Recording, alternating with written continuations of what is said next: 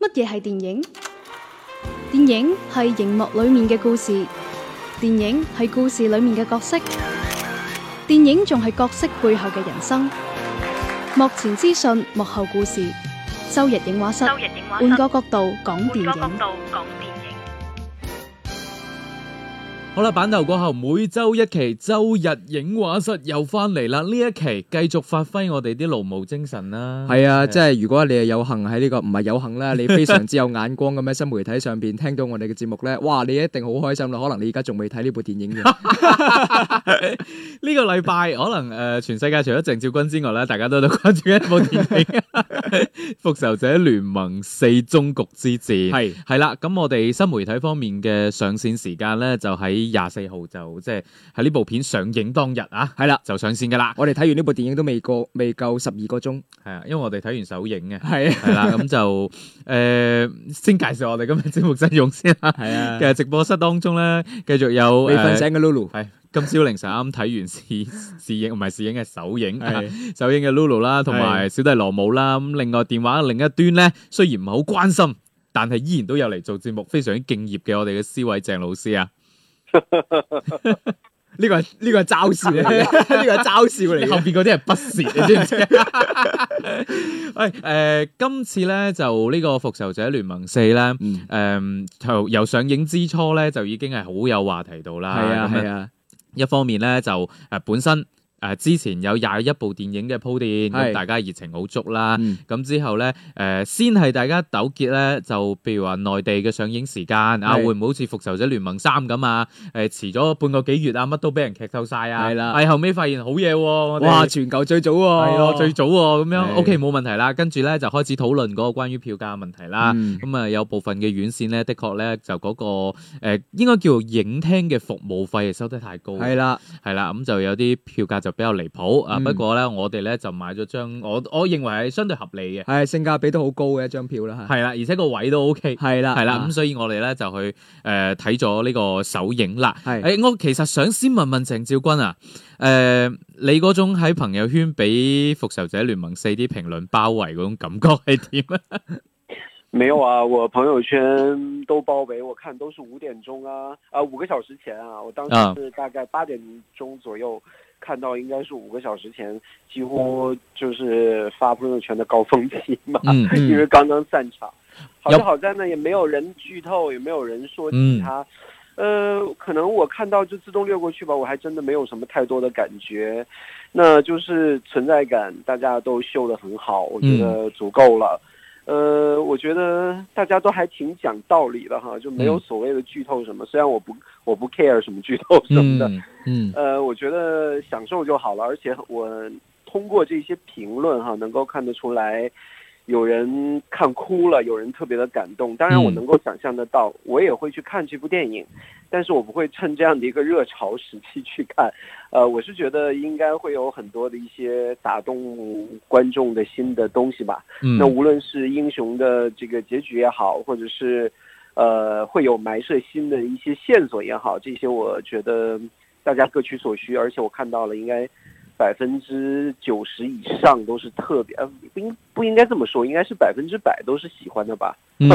好啦，我嗱觉。得我，嗯咁樣講起劇透呢個問題咧，我知好多人咧就聽呢期節目咧就好忐忑嘅，打個突嘅，係啊，就就驚住我哋會劇透，因為之前咧我就預告過我哋誒呃二十四號咧會上線呢一期《復仇者聯盟四》嘅影評節目啦。係啦，咁啊喺呢度同都同大家即係做好心理建設先。係嗱，如果你係睇咗嘅，係啦咁就放心聽，當然冇問題啦。係啦，咁如果你係未睇嘅話咧，誒、我哋節目嘅前半 part 咧，會係一個冇完全冇劇透嘅一個，即係純感受啦，係或啦者提示性嘅一啲誒誒咁一啲點講咧分享啦啊分享啦，係啦，誒咁然後咧誒講到差唔多個位咧。我哋會提醒你會進入劇透嘅，係誒、去到可能會我哋要討論劇情嗰部分係咧，誒、啦，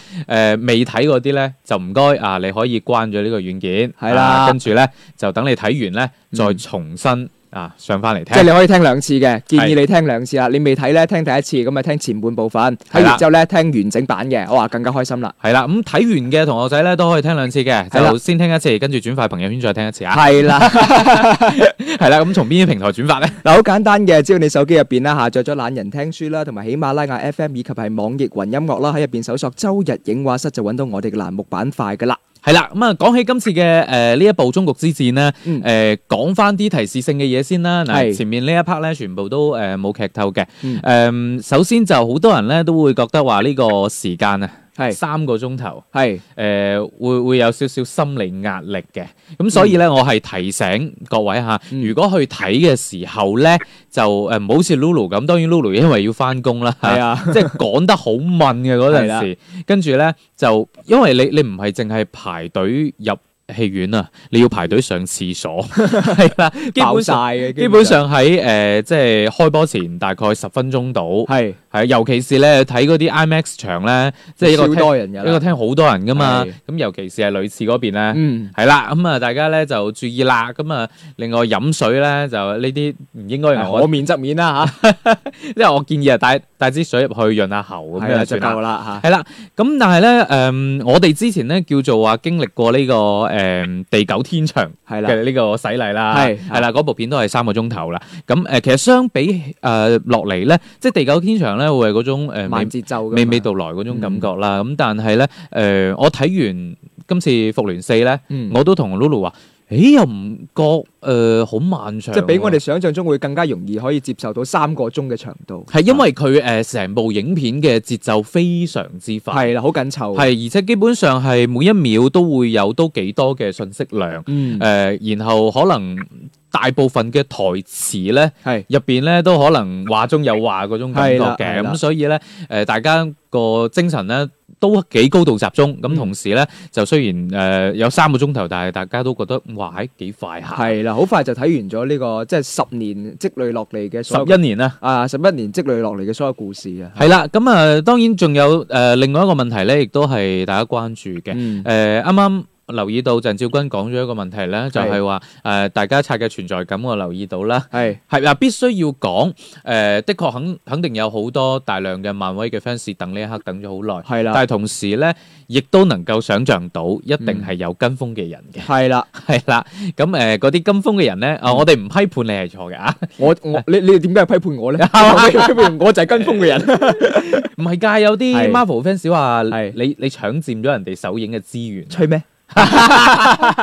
過分 啊你！嗱，我想講嘅咧係啊，可能有一啲咧就真係對誒、呃漫威宇宙嗯唔係話太熟嘅，係啦，或者話淨係睇過幾部咁啊樣，就係我呢即啲係人。零星睇過幾部，係啦咁佢就會問啦。嗯誒，咁我誒、呃前面嗰啲都未睇嘅喎，係啦咁我去睇會唔會睇唔明㗎？係啦又或者係誒咁，如果我要補翻嘅話，咁我係咪補翻復仇者聯盟一二三啊？咁係樣啦，誒嗱呢個問題咧。就交俾我嚟講係咪？係嘛？誒、我因為我咧就真係廿一部之前嗰廿一部電影全部睇晒嘅， 哇哦！係啦。誒、但我我我覺得我唔算係嗰種漫威嘅鐵粉，嗯但係只不過係誒、嗯，覺一路得有追啦覺得呢個 I P 係幾有趣嘅，嗯係啦、咁因為我自己本身係冇睇美漫嘅習慣嘅。嗯，即係漫畫版係冇睇過習慣，但係我覺得電影係幾有趣。由由當時第一部鋼鐵俠一一嗰陣已經係誒、呃一路留意緊㗎啦。嗯誒、我自己嘅感覺就係、其實我睇完之後好意外嘅一點嚇，誒、呃嗯我冇諗到《復仇者聯盟四》嘅觀影門檻。嗯比我想象中仲要高，嗯係啦、因為咧，誒、之前咧我就誒同 Lulu 啦就分享過一啲視頻啦，其係實啦，近排好多呢啲視頻㗎啦，就整話理咗咩之前係嘅劇情。誒幾分鐘係同你講晒串晒呢個誒廿一部電影誒嗯嘅劇情，咁中當中咧有啲好短嘅，可能誒四五分鐘、五六分鐘嘅，咁嗯誒亦都有啲咧成半個鐘頭嘅。係啦，誒，但係咧我自己嘅感覺咧就係淨係睇嗰啲咧誒，咁你都幾難 get 到入邊嘅所有嘅一啲嗯嗰啲位啦。啊，係啦，我覺得誒，呃如果你前面係基本上冇點睇嘅話，呃誒、嗯其實《復仇者聯盟四》你可能會喪失咗起碼百分之八十嘅觀影樂趣。嗯嗱，因為咁嘅，誒、呃佢前期咧鋪墊咗好多，啊，同樣都同鄭照君講，因為鄭照君我留意到佢誒、呃發咗個朋友圈定微博啊，唔記得咗嚇，誒、佢又話佢睇親呢啲超英嘅。嗯誒、電影都會瞓覺嘅。其實我係可以理解，因為咧誒誒好多位系你你冇辦法你明融唔入去啊嘛，你你唔明佢咩意思啊係嘛啦？因為咧，誒、佢前期已經好有好多鋪墊啦。咁當中包括一啲嘅重要角色，誒、鋼鐵俠又好啊，雷神啊，美國隊長呢啲，仲要自帶三部曲嘅已經係啦，係啦。咁所以到咗復仇者聯盟嘅時候，我唔淨止講四啊嚇，嗯即係到咗復仇者聯盟嘅時候，你會發現佢對角色係唔會有過多嘅介紹㗎啦。嗯，就默認你係知道佢哋嘅存在嘅，係啦，如果你乜都唔知嘅話，你咩？咦，點解佢同佢一見面就打起身嘅？係啦啊，點解佢同佢一見面就好似尷尷尬尬咁嘅？啊呢個場景就好似我琴晚睇嘅時候，成日問羅母，喂呢個係 邊個？嗱，我就好煩呢啲人嘅。 但係咧，誒、我喺朋友圈當中咧，亦都見到好多咧，誒、嗯，就係、坐喺譬如話我哋隔離嗰啲人咯，係就話，唉，即係隔離左右都係坐各一 pair 情侶啊，係啦跟住個女嘅又冇睇啊，跟住個男咧一路喺度個男解嘅釋一路喺度解釋啊，煩到咩咁樣啊係？所以咧，我喺度誒俾個真誠啲嘅建議，嗯，大家向鄭少君學習。係啦，係啦，即係如果啊你真係唔係太熟嘅話咧，誒、係讓路俾啲鐵 粉先，呃，我能不能插一句？你講啊，我不是不熟，因为嗯我对于这个打架的这些段落真的不感兴趣，而嗯这种类型的电影呢，大多数都是在这样的一些桥段呢放的比较多，嗯才嗯会因为这样的一些缘故才会睡着，而不是因为我不了解这些人物啊，或者是觉得嗯枯燥啊，或者觉得那个什么我没有看三部曲啊，没有任何关系。先嗯说明， OK 誒、但係今次要配一配冷水。係咩事啊？誒、我同樣都係睇之前咧，我冇諗到咧《係復仇者聯盟四》誒、今次個文戲嘅比例係咁大嘅，嗯。即係因為為其實太多角色喺入邊啦，咁你每個角色佢背後又有好多故事要講，係即係大家會諗話，哇三個鐘頭電影，你起碼有兩個鐘頭打到乒鈴白冷 啦，係咪啊？至少都個半個鐘頭啦。啦，但係實啊質上誒、呃可以同大家講就係文戲嘅比例誒、係相當高。留咗好多嘅時間俾大家抒發情緒嘅，係係啦，咁啊呢樣嘢啊講到抒發情緒呢樣嘢啦，係就誒、呃亦都提醒翻誒、呃各位啦，就如果你係誒、呃眼淺嘅話咧，係啦，不妨帶定紙巾，係帶定紙巾，係呢個可能係用得着嘅，係 啊係啊係啊，係啦，咁有一個啊我好中意嘅人物，誒即係發生咗某啲橋橋段嘅時候，我都誒好感動，係啊，呢要個化呢個留翻誒陣間我哋即係討論劇情嗰一 part，啦誒啊詳細講，係啊，再去講啦。咁誒講翻電影本身。嗯嗱誒睇、完之後咧，因為之前大家有各種嗰啲古劇情啊咩啊，誒、係係應該講話之前嘅推測咧，誒、係中一半到啦，嗯係、啊，即係一啲比較主流嘅推測。但係你有好多嘢你唔入到電影院、嗯啊，始終係感受唔到嗰種感覺嘅。係係啦，咁誒、同時咧，我亦都同 Lulu 講話，其實如果就電影本身嚟講，我嗯哋話拋開誒、呃漫威嗰啲所謂嘅情懷嚇。嗯就電影本身嚟講，誒、呃我係認為我略略有少少失望嘅。誒、呃嗯我認為佢嘅完成度同埋嚴謹度可以再高啲，係但係難度係高嘅。誒、嗯具體我亦都留翻喺誒下半 part 嘅節目誒、嗯再去同大家分享。誒、其實聽聽 Lulu 點講，誒，呃因為我就係基於一個冇之前二十一部電影嘅積累嘅人去睇嘅，咁所以我對於你話誒呢部電影嘅觀感可能會更加客觀啦，即係係的的而且確喺完成度上邊，其實都係一個完整嘅故事嚟嘅。係但係入邊有好多嘅銜接位啊，同埋一啲誒、呃交代劇情嘅方式啊，你會覺得誒、咦突然之間會誒唔係咁容易接受得到，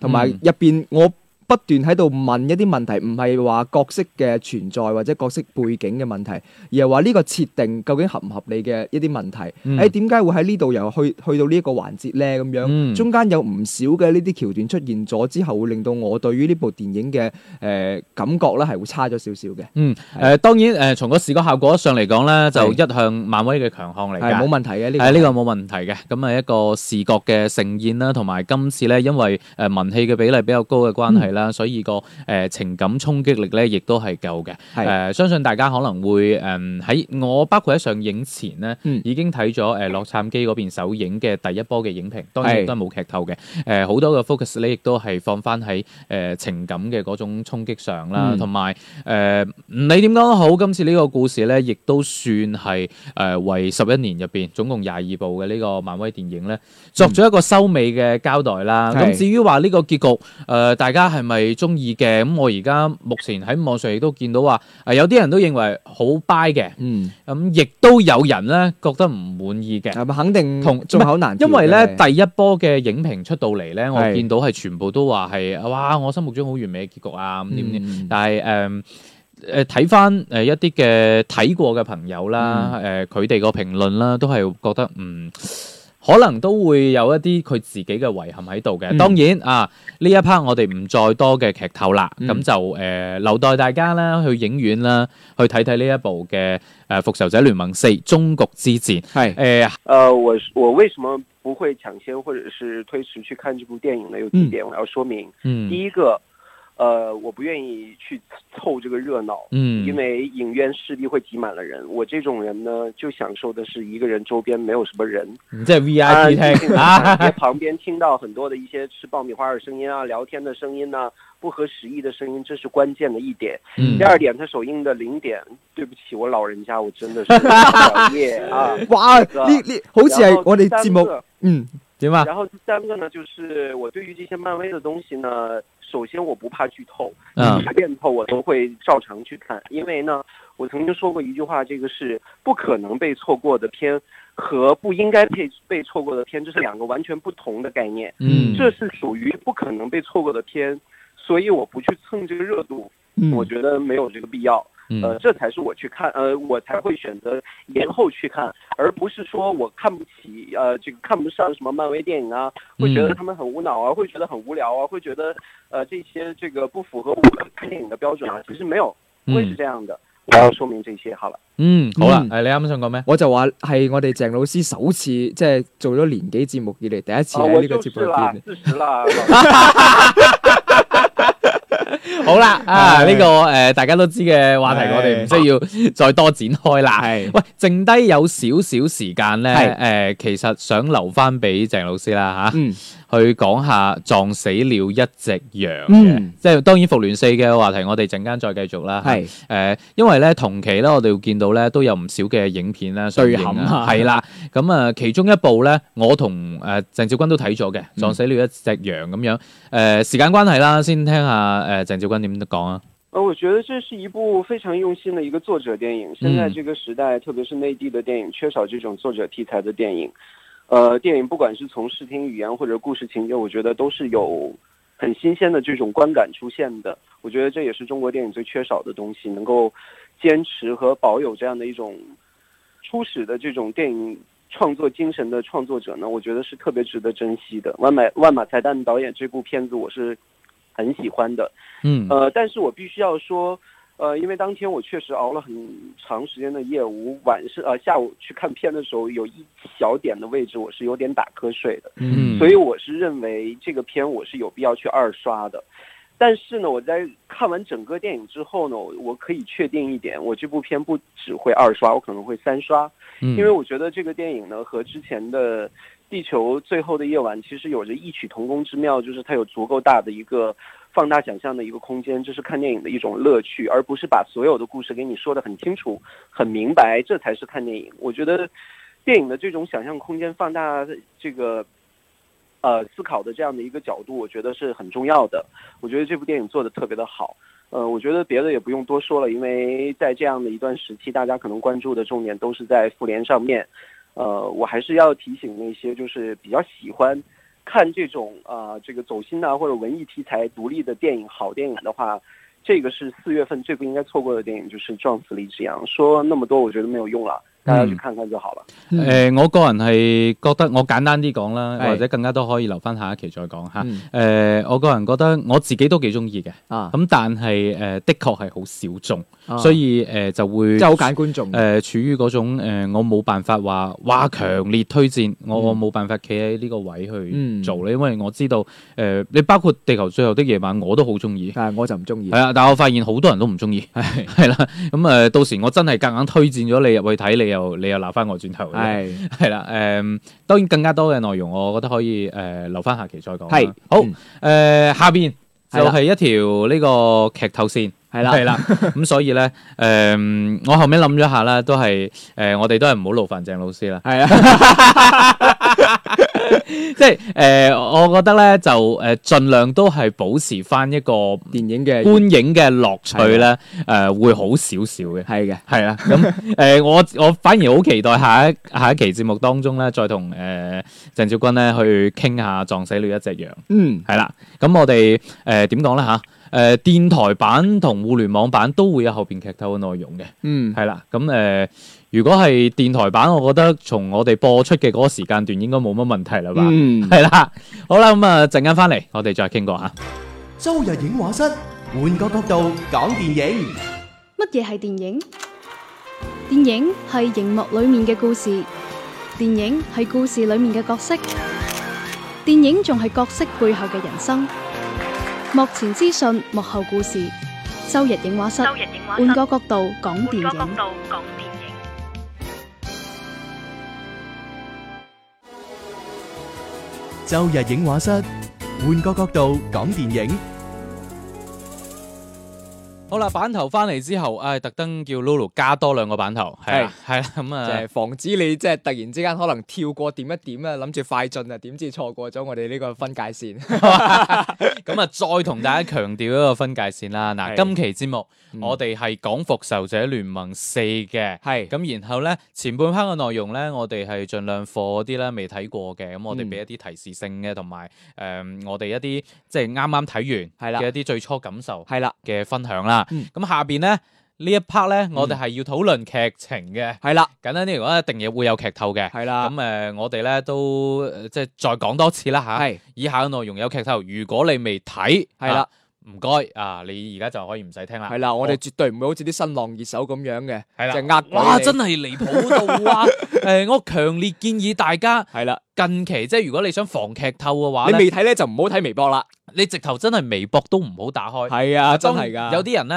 誒、即係佢買嗰啲微博會員啊，又可以係屏蔽啲關鍵詞啊，哦，咁、可能仲 OK。哦，但係你需要評屏蔽關鍵詞非常之多。 係啊，你二你根本諗都諗唔到啊㗎。你就算你一個 Stanley 嘅熱搜話題入到去都係劇劇透㗎。係啦，嗱，你最基本嘅咧，你就要將復仇者聯盟四、係復聯四係啦，啊，誒同埋咧所有入邊角色入邊所有角色名， 係啦包括佢哋啲誒啲啲花名，係啦係啦，即係即係譬如話，好似鋼鋼鐵俠咁，有啲人中意叫誒鐵人噶嘛，係好似雷神咁，有啲人叫取哥啊嘛，係啦係啦，嗰啲全部都列成關鍵 詞， 係啦，咁樣一次過屏蔽晒佢先得。係啊誒，我真係覺得有少少唔過分嘅，低裝啦，簡直係啊就係因為咧唔淨止係誒微博本身嘅熱搜啊。係我係直頭誒、呃我係睇到咧有一啲嘅即係帶認證嘅傳統媒體，一啲報紙啊，嗯。都喺度帶頭喺度劇透嘅。哇，咁一定唔係我嗰間啦。係啊， 係啊，哇！真係好離譜，係啊直接即係括用兩個井好咧，咁樣係鎖定個話題咧，啊直接話邊個邊個死咗咁樣。哦，哇哇，咁就好離譜喎。跟住唔係，但係佢嗰件事咧，係即係佢個微博嘅內容咧，又係話俾你聽，哇！今日劇透得好嚴重啊，啲人嗯咁樣做唔好啊。跟住佢又會括，唉、真係。啊，我其實好想爆間媒體名嘅，但係唉係嘛算啦，大家同行啊。唉好啦，最後一次警告啊！嗯誒、以下嘅內容咧係呢個誒、有劇透部分嘅，係咁啦所以係咧啦誒未睇嘅就誒唔好再聽啦。嗯，係啦，咁啊當然如果係電台版嘅話，我相信誒、嗯漫威嘅 fans 嘅大話，部分都睇咗噶啦。係啦，咁我哋係啦，為咗保證大家嘅成個觀影嘅樂趣啦，嗯係啦、呢一 part 咧亦都冇鄭少君嘅， 希望佢一個月後觀影愉 快。好啦，咁啊，我哋下邊咧嚟討論下劇情啦。我記得喺前半 part 嘅時候咧，我話誒、有少少誒、嗯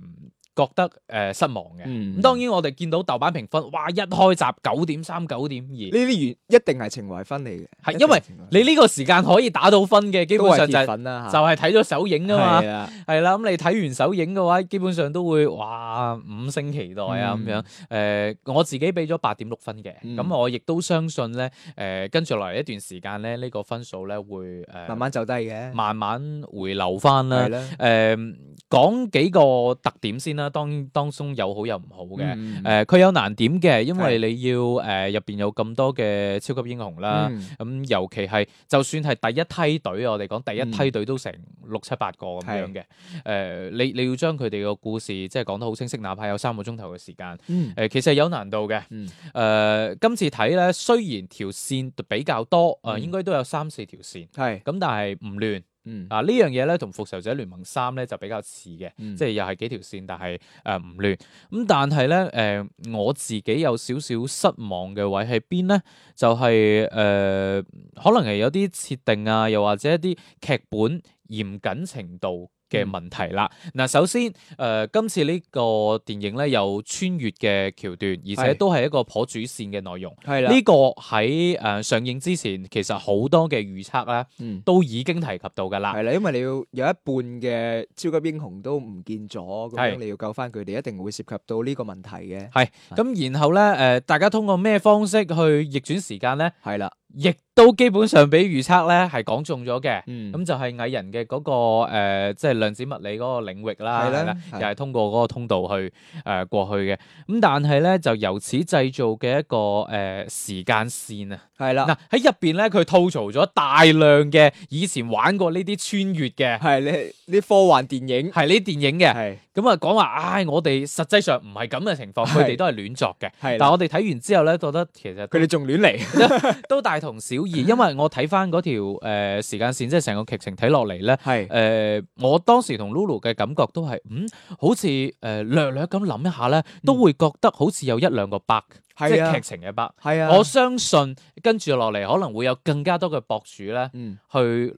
去講一講入邊嘅邏輯漏洞，嗯即係入邊有啲係講唔通嘅，係啦，即係我會認為係講唔通嘅，即係嗯，你好簡單嘅，好似雙重標準咁樣。係啦，係啦，好似有啲位你係嗯明，你你認為你唔可以咁樣改變嘅，係啦，但係有啲位你又改變到亂七八糟，又好似到最後又冇乜影響。係，咯。係啦，即係我我會覺得最大嘅一個問題就係、誒、當然羅姆同我解釋話嗯係因為誒唔同嘅時空咁，所以某某啲人物可能喺同一個時空入邊同時存在，係並且打過照面咁樣嘅呢係種情況會出現。嗯咁但係呢個係非常之唔合理噶嘛，嗯一樣一樣物體，你就算你嘅時間扭曲咗或者時間倒退咗，都喺喺同一個空間入邊，點會存在兩次嘅咧？同時存在兩個一樣嘅人，甚至乎誒、呃好似嗰、個誒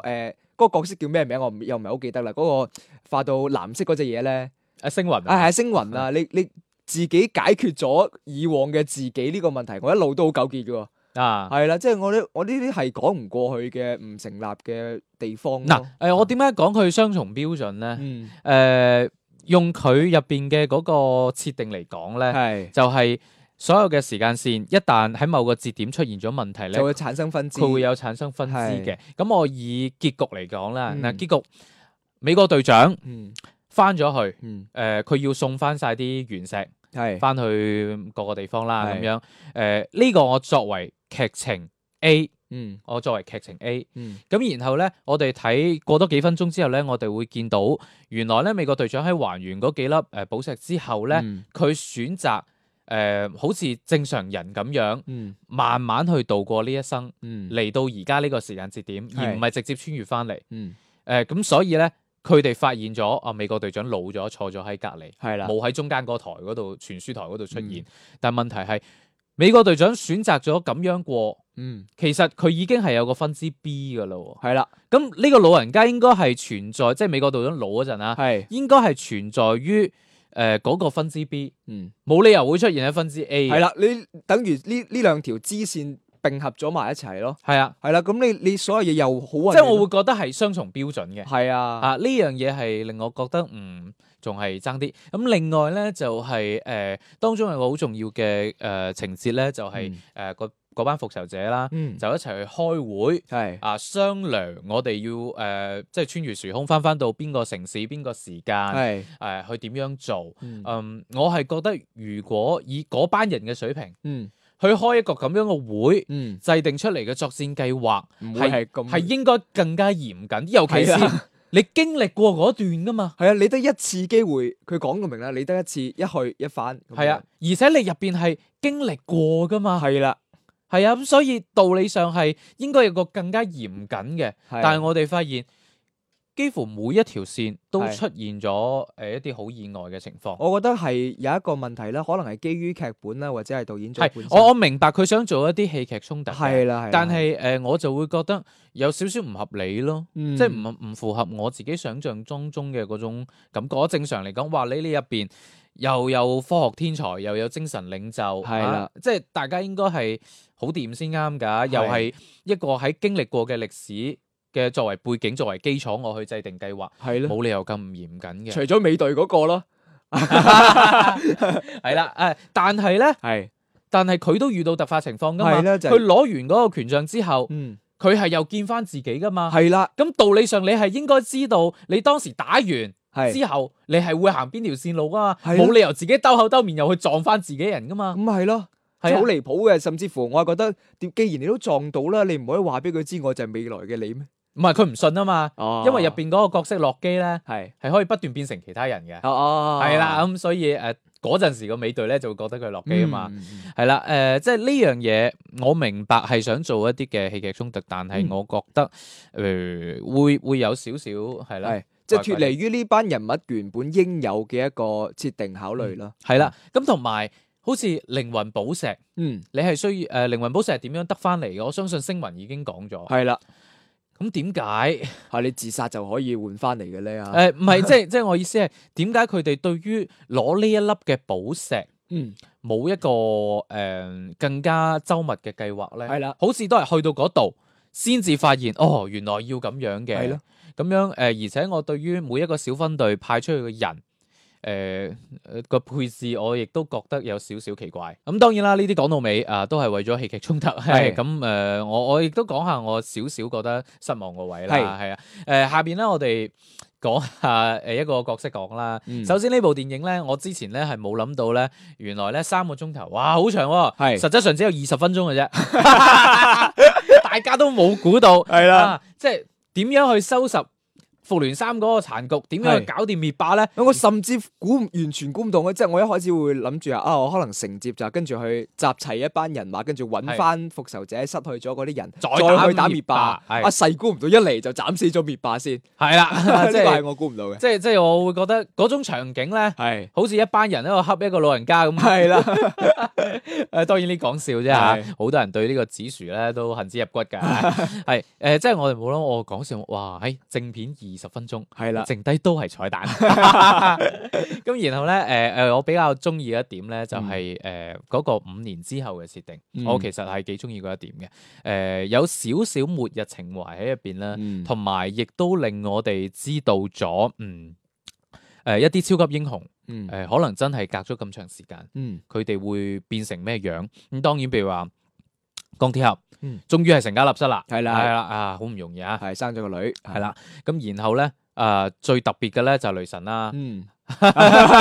雷神簡直係成部片嘅一個核心嘅靈魂，我 覺得咁、我哋先從雷神講起啦。嗯 係诶、雷神入边嘅呢個角色咧，係就足以證明咗一件事，就係無論你硬靚仔都好，中年發福之後係咧，啊，你有肚腩都係唔得嘅。 係啦係啦，诶、佢嗰種自暴自棄咧，诶、又真係好有真實感、係喎。啊同埋佢出嚟嗰下咧，真係好鬼徐錦江。全程全場爆笑加鼓掌， 唉，跟住誒，呃佢、中間有個情節啊嘛，係係誒阿阿鋼鐵俠叫佢，誒、你走開啲啦咁係啦樣。我就話，哇！如果你嗰個時候咧，即係譬如話中國版，係啦啊你你將個台詞重新錄一句就行開啲啦，徐徐錦江錦江咁啊，哇！一定爆我同你 講，係係啦。咁啊誒，雷神呢個角色咧就冇上一集咁神啦。係咁但係咧，就今次咧就幾乎係全程都係大肚腩嘅，以至於我喺微博入邊咧見到一個評論好盞鬼，係就話：請問海報上嘅呢個雷神嘅形象幾時喺電影入邊出現冇過出咧？現過，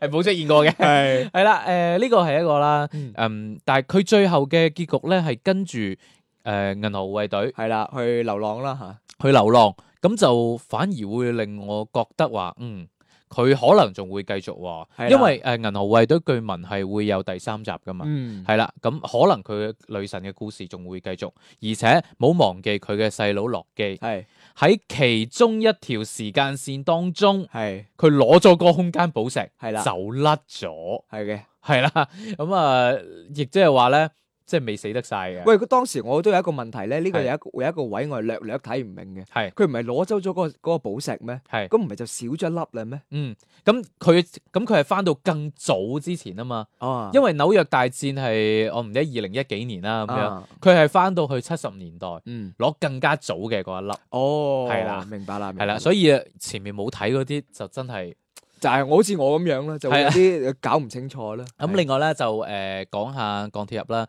誒、今次鋼鐵俠嘅死啦，嗯，誒、其實對我嘅觸動好大 嘅，誒，其實我相信唔止係你啦，我基我相信基本上有超過八成嘅漫威 fans 啊，我嗯大膽估計啦，其實都係鋼鐵俠帶起身誒、嘅。呃我哋之前係冇估到誒、呃、鋼鐵俠會死。首先講翻呢個角色啦，誒、呃當時係鋼鐵俠一開啟咗今次嘅漫威宇宙嘅，誒、係，今次亦都由佢而終結。誒嗯，呃呢十一年入邊咁多部嘅電影，我認為鋼鐵俠係誒成個個人或者人設啦，嗯塑到成個角色塑造得最好最豐滿嘅。係我哋真係睇到一步步佢嘅成長，由最初嘅一個好自大嘅花花公子。係到開始會思考自己嘅人生，誒、呃嗯亦都會思考點樣去保衞地球。誒、嗯呃到最後你會發現有啲人即係截圖啦，力部電影啊，佢喺鋼鐵俠入邊嘅嗰個樣，嗯你會發現佢到後期都冇乜點笑過啦，嗯個、樣越嚟越嚴肅。哇！呢、呢個咧就誒、呃我覺得真係要為誒、呃小羅伯特唐尼咧嗯真係鼓鼓掌。我覺得誒咁、長嘅一段時間，佢演呢個角色誒、呃真係我哋睇到層次感，唔會係話我我次次演翻誒 Tony Stark 次次都係一個樣，唔係、嗯我哋睇到佢誒、呃成熟嘅一面。咁當然啦，誒、呃首先我之前係冇估到嗯，佢會犧牲嘅，嗯得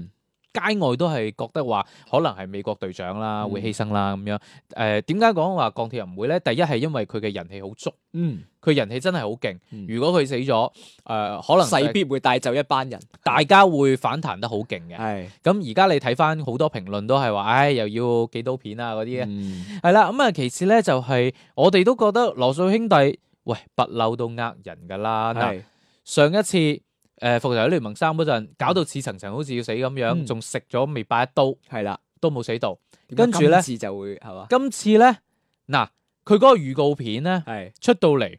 誒、就喺度講遺言啊嘛，嗯佢係、對住嗰、個佢個頭盔錄住像講遺言，咁、大家已經估啦。唉、你預告片營造到佢好似佢好似要死咁樣，係咁佢一定唔會死啦。係啦。啊，啊，點知又反其道而行之喎？結果又打翻你面啦。係，咁誒嗰一幕嘅話咧，誒、我好清楚記得，我隔離左右都有人係已經係喊，我哋後邊嘅女仔喊咗，我係聽到好明顯嘅抽泣聲。係啦啊。咁然後咧，誒、其實我哋睇完之後咧，就出翻嚟，我會發現有有啲人真係眼濕濕，我哋甚至乎見到其中一個觀眾真係搏喺個牆邊。係啦，呢個誒係啊嗯係啦，好大。我我我相信佢嘅傷感可能嚟自好多方面，但係一定有一定嘅比例咧嚟自於鋼鐵俠啦。誒、嗯有少少唏噓嘅，嗯咁但係咧我又可以立翻個 flat，嗯，係啦。佢一定會翻翻嚟啊。誒、我我唔夠膽咁講，因為仲係啦，仲有一個原因，點解之前街外覺得佢唔會死咧？嗯就話呢個角色好有人氣嘅，你係而家誒唐尼雖然冇續約啫，嗯但係以後話唔定可以客串一下咁樣噶嘛，咁、你一次過將佢寫死咗，嗯咁誒以後就真係冇噶咯喎咁樣嗯。誒呢啲都係以上嘅原因。下面我想立個 f 咧就係、誒漫威嘅掌門人，嗯，奇雲費治，佢誒喺今次過嚟上海嘅首映活動入邊咧，曾經講過一句説話嘅，嗯佢話其實復仇者聯盟唔係呢個階段漫威嘅終結喎，嗯，下一步先係喎，吓二下一步係指誒七、月份會上映嘅蜘蛛俠嘅第二部。啊，係佢話嗰部先係終結喎。咁 我就會諗，嗯，诶、即係我自己諗嘅一啲疑點啦，嗯係啦，就係以鋼鐵俠咁樣，因為佢嘅身份係公開噶嘛，大家係都知佢係 Tony Stark，係诶、呃然後以呃佢嘅身家、佢嘅社會影響力，诶、佢個葬禮好似都幾普通下喎。係啦，喺一個有鄉有少少村係啊，而且咧，佢甚至乎又不如隔離 DC 超人死咗咧，嗯誒仲會有棺材啊咁樣，佢又好似完全冇晒呢啲畫面喎、嗯咁我喺度諗，誒、其實會唔會係佢自己覺得誒、一定要用咁嘅方法先至可以真正退隱江湖咧？因嗯為誒、你設身處地去諗 Tony Stark 呢個角色，誒、嗯無論佢年紀幾大都好，或者佢誒、體能差咗幾多都好。嗯誒、以佢嘅性格嚟講，只要真係有人，譬如美國隊長嚟揾到佢，你嚟嗯幫手啦。唉，嘴上說不要，身體很誠實啊。但係起碼科技上面都可以俾到幫助。啊系，但即係我我喺度諗，會唔會係诶、誒真係要用呢種方法，嗯即係真係覺得唔自己真係過身啦，嗯，诶、先至可以正式咁退隱江湖咧？因因為同埋咧，诶、我認為佢入边塑造佢係佢嗰個女啊，係诶、Morgan Stark，係诶、應該係一個好聰明嘅角色嚟嘅。係诶、呃但係你會睇到佢嘅诶嗰種傷心程度，又好似同我預想嘅唔係好一樣。咁、嗯當然唔知係咪诶編劇或者導演自己有諗法啦。嗯诶、我喺度立個 flat，我 覺得未必啊，即係你話鋼鐵俠未必真係嗯死咗。係诶、誒我相信可能亦都係好多人心入边所想啦。啊今期嘅標題就係呢個。哇，呢個算劇透噶啦喎！ 誒咁，然後講下美國隊長啦，三巨頭嘅另外一個啦，就嗯誒佢最後揀擇嘅嗰個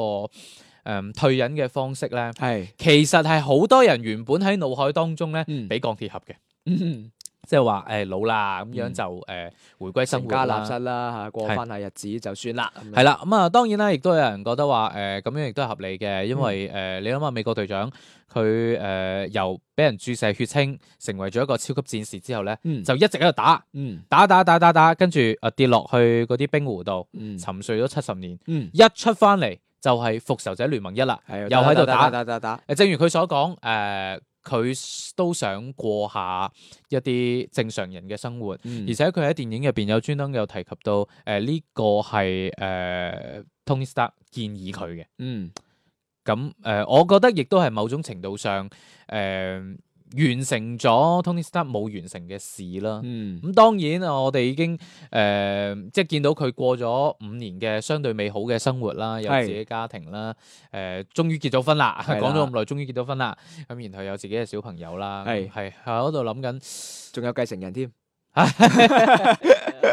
啊而且咧，誒、另外仲有一個問題咧，就係、呃我睇咗篇文章嘅，誒係、個標題我覺得好值得同大家分享下嘅，嗯哼就係、誒《復聯四》越好睇，嗯，其實佢誒、呃未來係越難行嘅哦係，我都今朝都睇到嚇。誒、呃我都係認同嘅，的確，嗯，因為第一批嘅呢啲復仇者啦，嗯嗯，的確好佔咗好多人氣。你嗯諗下，發展到而家十一年啦，咁多超級英雄嚟，嗯，嗰班人依然係喺 C 位嘅。係依然係佔據住最多人氣。當然，我哋知道有一啲演員續約啊，或者嗯演員自己嘅一啲需求啫。我唔想鎖死喺呢個角色度啊，咁樣嗯等等嘅原因啦。咁但係佢哋一唔演，其實勢必係會帶走一部分嘅粉絲嘅。誒、係我哋去擔心嘅就係而家誒想扶持嘅第二梯隊嘅嗯嗰啲超級英雄，嗯除咗誒、呃蜘蛛俠可能好少少之外，其他好似仲未立得起身，嗯係啦、佢哋真係可唔可以繼承衣缽咧？誒，但係呢個反而係係我今日睇完嗰篇文章之後，嗯我自己覺得唔係一個好大嘅問題。嗯，因為其實呢套成套漫威嘅操作模式、商業模式其實好成熟㗎。你係佢哋而家的而且確有一部分第一梯隊嘅英雄啦，佔據住好大嘅人氣。嗯但係佢哋佔據人氣嘅其他其中一個好大嘅元素就係因為佢哋嘅誒呢個工業化嘅製造啦，做得非常之好，所有嘅營銷都做得好好。我覺得誒、呃跟住落嚟，就算呢班人係退出咗歷史舞台啦，咁嗯樣要扶持一批新嘅時候，佢又會有一個新嘅可能係而家嘅新時代嘅一個操作啦。嗯咁、所以我唔唔好，我完全唔擔心話漫威跟住落嚟會唔會話有一定嘅滑落啊？我我諗會喺短時間內會有一啲嘅呈現話，哦，可能數據上邊係冇嗯之前咁好，但係長遠嚟講一定會有一批更加好嘅、更加新嘅人會會上嚟擔大台咯，诶、我略略企你對面，啱嘛？係係即係一定會有呢啲人出嚟啊擔大台，嗯但係個成績可唔可以重塑輝煌咧？嗯，诶、呢、個係有個疑問嘅。咁嗯當然有佢哋诶工業化係好好，係咁但係唔好忽略咗誒、演員嘅個人魅力。嗯，就簡單嚟講，鋼鐵俠啊，美國隊長你換咗其他演員嚟演，都唔一定咁好嘅，係啦，都唔一係定有咁好嘅效果啦。嗯下邊誒仲想講嘅角色咧，就係、其實好多人都好容易忽略，因為鋼鐵嗯俠嘅死咧，係令到好多人唔唔即係忽略咗另外一個人嘅死黑，寡婦都死 咗， 即係鋼鐵俠起碼仲有個葬禮。係誒呢樣嘢就都幾遺憾下，因為嗯大家都有諗緊初代嘅復仇者點樣退場，誒、嗯呃就真係冇諗到黑寡婦咧，就因為靈魂寶石。嗯咁就死咗。咁之後咧，誒、呃我哋知道佢仲會有一部獨立電影嘅，但係咧，誒、基本上都會知呢一個會係一個前傳性質嘅影片。誒、啊嗯主要係講黑寡婦係點嚟啊，咁、嗯相信最後點樣加入神盾局啊之類係咁樣啦。誒咁、所以咧，見到有啲評論咧講完都有少少心酸，嗯就話，唉，即係話睇完嗰部之後咧，黑寡婦就徹底冇啦。係誒呃 呢樣嘢有少少遺憾。嗯誒、但係睇完呢部戲之後咧，誒、有人覺得話全部都係 happy ending 嚟嘅，其實每個人咧都揾到佢誒、最好嘅歸宿。歸咁、屬啦嚇，但係咧，亦都有人咧覺得有少少遺憾。咁當然啦，作為一個成年人，亦都係同你講啦。誒、其實遺憾會顯得真實啲嘅，誒、呃係。會更加完整少少，就如果每一個都係非常之 warm 啊温馨嘅結局嘅話咧，其實係、童話故事。係啦，但係我又覺得誒、嗯即係美漫啊呢啲故事冇必要做到好似童話故事咁。佢哋之所以成功，其實更多嘅都係因為佢哋內在有好多現實社會嘅誒、呃縮影啊、投射啊，咁嗯即係樣哪怕好似討論你雷神咁，你係神係啦，都好接地氣 嘅，係啊，我就係一個走鬼，係啊，都會飲啤酒嘅，係都係會大肚 腩。 係啦，係啦，咁啊，另外咧，仲有一個角色，其實我係好不滿嘅入邊個設置，我同 Lulu 吐槽咗幾次嘅，嗯係邊個咧就？係驚奇隊長啦。啊，係 哇！驚奇隊長誒、呃，據我所知，佢係上之前上一部電影先出嚟㗎，係咪係冇錯，係啦，完全係一個新嘅角色，就係對上一部。係啦，誒、但係咧，你會 發現，即係如果你即係單純係睇電影嚇，從劇係情嘅角度咧，你經常都會掹，喂，該嚟嘅時候你唔嚟咧，下下都要等到嗰下先嚟嘅。即係其實誒、呃特尤其係建立於驚奇隊長呢個實力嘅前提底下，係。你喺復仇者聯盟三嘅時候出現嘅話咧，就搞掂晒咯。系啦， 係嗱，诶，睇《復仇者聯盟四》咧，係，诶，有兩個位會令我分別諗起兩部電影嘅，嗯，诶，唔係電影，即係啲影視誒作作品啦品，啦係嚇，啦，咁啊，第一個咧就大家好容易諗到就係一拳超 人啦，即係幾鬼似啊！你諗下，嗱，一拳超人咧就係，係譬如話三十分鐘係啊，前面有诶廿五分鐘係啦。都係講個反派點勁點勁嘅。係啦，最後五分鐘，哦唔係啊係最尾最尾兩分鐘出嚟打完，剩嗰啲三分鐘係片尾曲 嚟嘅。係啊，咁就驚奇隊長有呢啲咁嘅 feel 啦。係啦，咁就誒最後，哇！嗰、個飛船咁鬼大，結果佢一個人過嚟，誒 就打冧咗咯誒喎。出出兩下打完，係啦，係啦。咁啊，另外仲有一個位咧，令我諗起咩咧？係就係、誒，當佢哋發現咗，即係美國隊長佢哋咧發現咗，哦，原來可以穿越時空嘅。誒、係，我我要一個個揾翻啲復仇者嗰陣咧，嗯，跟住又發現大家都盤屁嗰陣咧， 係啦，哇！太似呢個少林足球啦，係又係有啲似喎。 係啊，即係一個個揾你。曾經嘅輝煌係啊，啊！但係而家一個嘅個都鹹魚唉，算啦，以前嘅唔好提係啦，啊， 係啦。但係咧，嗯，以上嘅電影咧，係啊，都比唔上另外一部電影咧，我覺得劇透得犀利，係就嘛，，係星爺嘅嗰部國產零零嘟啊啊啊 啊入邊呢個咧達文西係啊達文西係啊，啦佢有個武器係啦，叫攞你命三千，係一個血滴子嚟嘅哇。 唔係好多武器綁埋一齊㗎，啊哦係啊係啦，呢個攞你命三千咧，誒我我就發咗一張咁嘅圖，我都有諗緊啊，會唔算唔算劇透咧？ 因為三千呢個數字咧。係啦，喺喺個電影入邊咧，就代表住鋼鐵俠嘅啦嘛，已經係啦喺係啦就攞你命三次， 跟住我後尾諗，哇！如果齋睇呢個圖，你都諗到劇情，咁你都係天才啦， 咁啊，所以我係照發嘅咁樣，係係啦，咁啊誒睇完之後咧，其實個心情係複雜嘅，有機會嗯我可能都會去二刷，誒、嗯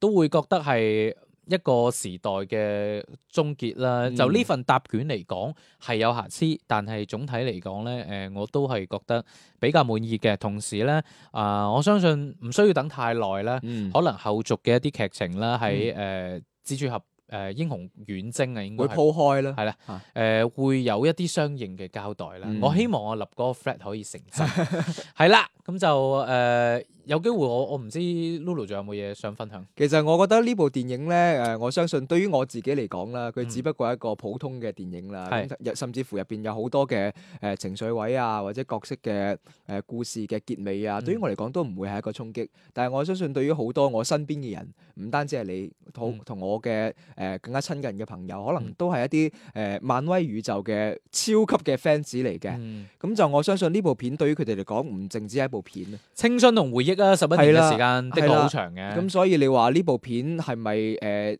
我哋嘅評價對於你嚟講係咪重要咧？一啲都唔重要。係，其實我哋都係吹吹水嘅。係啦， 即係我哋即係更加多嘅係交代完，好其實睇完之後有點樣嘅感受，但係更加重要嘅係呢部片你睇完之後你自己對於佢一個誒、呃、評價或者你嗯嘅感受係點樣，留翻俾你自己嘅評價啦。係啊，到時佢如果出一套嗰啲藍光碟歌，應該係嗯會買翻嚟收藏下嘅，即係即係呢啲青春回憶嚟嘅。係係啊啊，，當然等等到你啲仔女大嗰陣咧，去睇翻，哇！嗰陣時啲特技咁差嘅，好似我哋而家睇翻啲戰隊咁樣 啫。係啊。誒，OK，咁啊，今期節目咧就同大家傾到呢一度啊，係一個加長版嘅節目。下期啊，又會揾翻鄭少君翻嚟嘅。係啦啦，